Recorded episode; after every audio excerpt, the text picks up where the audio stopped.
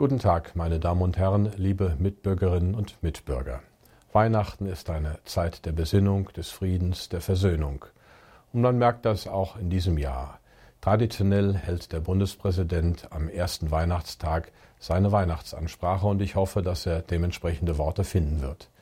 Ich habe mich entschlossen, eine eigene kleine Weihnachtsansprache zeitgleich zu halten. Am ersten Weihnachtstag um 19 Uhr auf meinen Kanälen.